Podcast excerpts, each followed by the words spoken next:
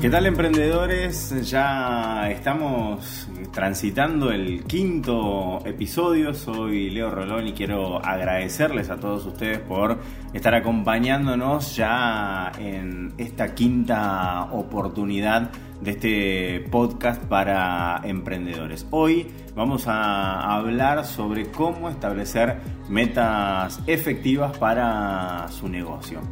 Establecer metas efectivas es una habilidad importante para cualquier emprendedor, ya que les va a permitir enfocarse en lo que es importante y medir además su progreso.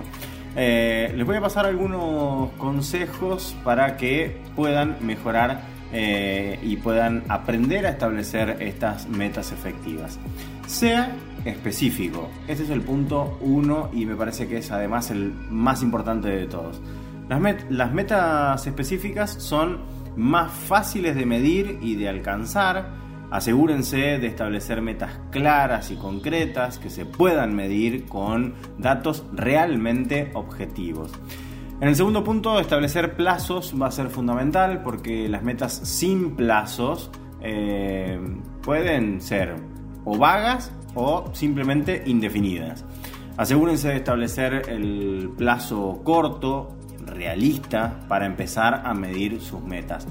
Eh, respecto de esto, el tercer punto, claramente sean realistas. Establezcan metas eh, que sean posibles de alcanzar, eh, porque intentar establecer metas imposibles de alcanzar va a ser desmotivador para usted, para su equipo, para todo el proceso que viene mm, desarrollando.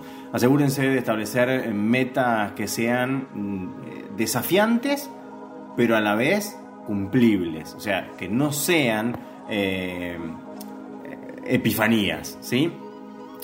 Hagan un plan de acción. Eh, este plan de acción, eh, bueno, lo que puede hacer es ayudar a desglosar sus metas en pasos manejables y hacer que el proceso de alcanzar sus metas sea más fácil de poder seguirlo.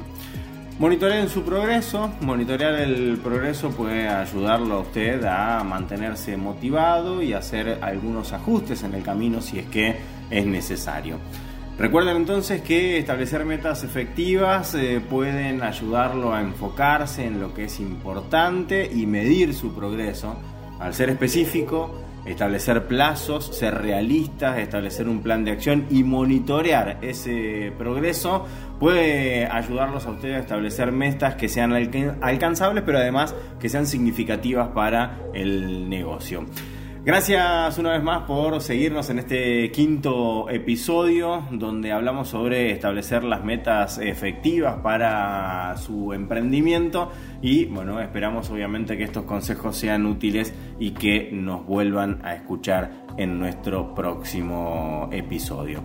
Muchas gracias nuevamente, nos vemos en un rato nada más en el sexto episodio.